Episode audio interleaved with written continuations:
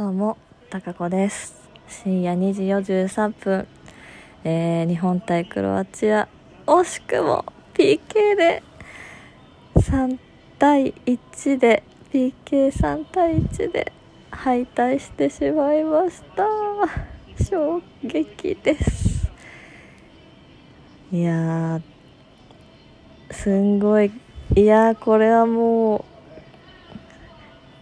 う、ちょっと泣いてますね皆さん。ちょっと PK はねきついですね。すー厳しい。ずっと1対1で延長に入ってからも押して押されての繰り返しだったんですが PK になってしまいそして3人外してしまいました。厳しい世界ですね。本当に悔しいですね。なんかうわ何とも言えない気持ちです。はい。でも見れてよかったです。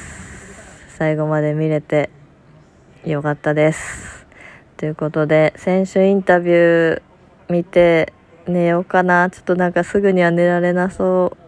この表情を見てるとうーはいということで以上、えー惜しくも敗れてしまったという配信でした。またね。